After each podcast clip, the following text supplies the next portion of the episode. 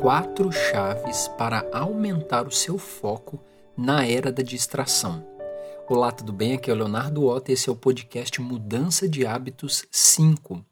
Se você quiser saber dos recados e links que eu tenho para compartilhar com você, é só ir aqui na descrição desse podcast.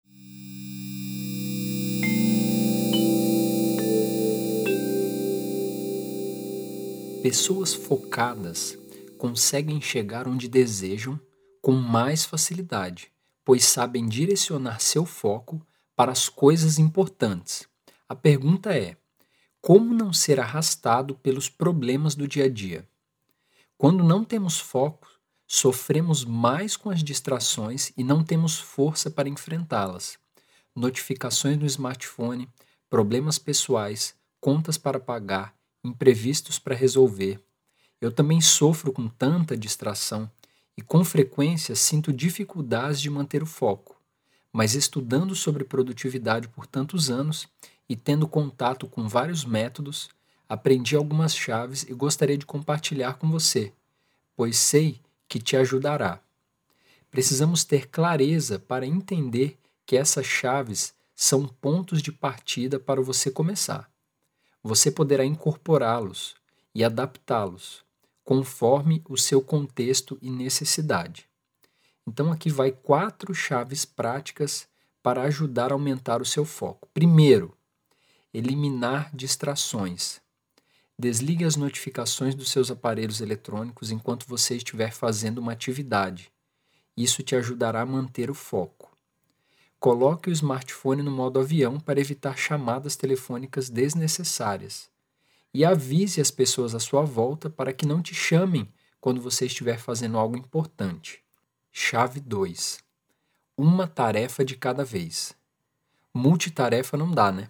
Se você quer fazer várias coisas ao mesmo tempo, saiba que está fadado ao fracasso. Esse hábito dividirá sua energia consideravelmente. Quanto mais você foca em uma única atividade por vez, mais desenvolverá o músculo do foco. Faça esse exercício diariamente. Chave 3. Viva no momento presente.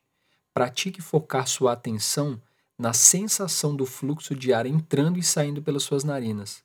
A respiração sempre está no aqui e agora. Não tem como respirar no passado ou no futuro. Por isso, é a chave para te manter focado no presente. Chave 4. Faça pequenas pausas. Sem pausas, sua mente fica cansada e seu foco cai.